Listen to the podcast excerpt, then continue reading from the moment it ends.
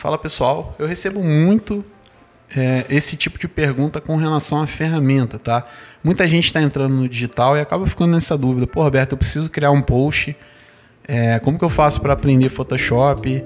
Que eu preciso criar um post para minha empresa?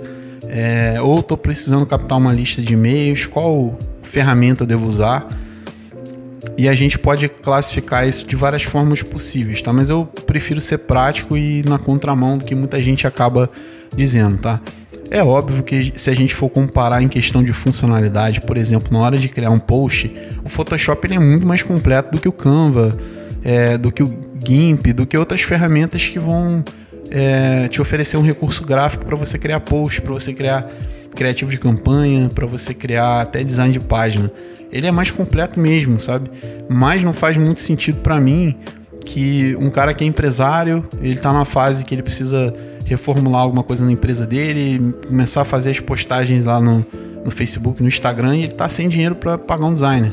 Para mim é pouco prático esse cara baixar o Photoshop, né, até baixar algo craqueado lá para ele conseguir criar esse post, porque o Photoshop ele tem mais recursos, mas ele justamente ele é mais complexo, né? Ele é feito para pessoas que é, trabalham com, com design gráfico e vão precisar usar recursos mais avançados. Tá? E talvez aí o Canva seja uma ferramenta muito mais viável para esse cara que está precisando criar um post institucional dele. Tá? Isso serve também para outros tipos de ferramenta. Quando a gente fala em criar página, é, a gente tem também a questão da hospedagem. Pô, Roberto, mas aí qual é a melhor hospedagem? A pergunta que eu faço é, cara, qual, qual a sua situação atual?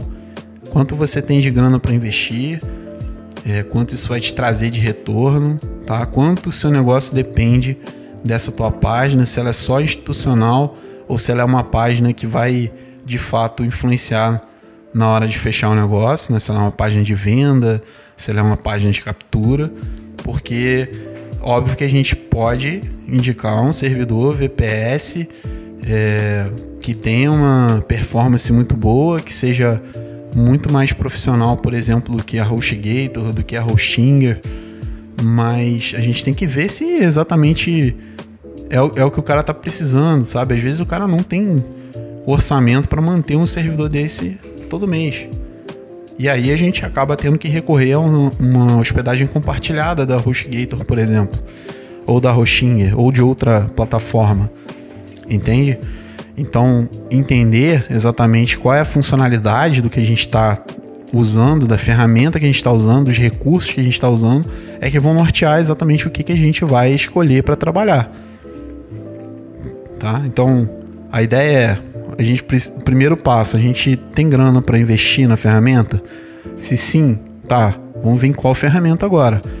A gente tem tempo e necessidade de aprender a mexer com todos os recursos ou quase todos os recursos da ferramenta? Não. Então a gente tem recurso, mas a gente não precisa pagar a ferramenta mais cara. A gente tem que pagar mais prática para gente, tá? Isso serve tanto para edição de imagem, hospedagem, ferramenta de criação de página, ferramenta de captura de lead, né? CRM, distribuição de e-mail marketing, enfim é, esse pensamento é importante, é importante que a gente reflita sobre isso para que você não tenha um desperdício de dinheiro e de tempo, porque isso no longo prazo pode prejudicar o seu negócio, pode prejudicar a sua vida, tá? Esse é um problema que eu já passei na minha vida, já investi em ferramentas que eu sequer usei e eu paguei por essas ferramentas durante um ano ou mais, sabe? Então a gente precisa debater um pouco sobre isso e democratizar o assunto porque viver do digital também depende de fazer as escolhas certas, tá? Porque exige otimização de tempo e otimização da sua grana. Esse é o assunto de hoje aqui no nosso podcast. Se você tiver algum algum tipo de opinião a respeito disso, pode ficar à vontade para debater comigo lá no meu Instagram, arroba designer das vendas. E lá a gente abre aí esse espaço para democratizar um pouco o digital e também aprender um pouco mais sobre como viver do design gráfico, seja você designer ou seja você um empreendedor digital que precisa vender mais com a ajuda do design. Até a próxima.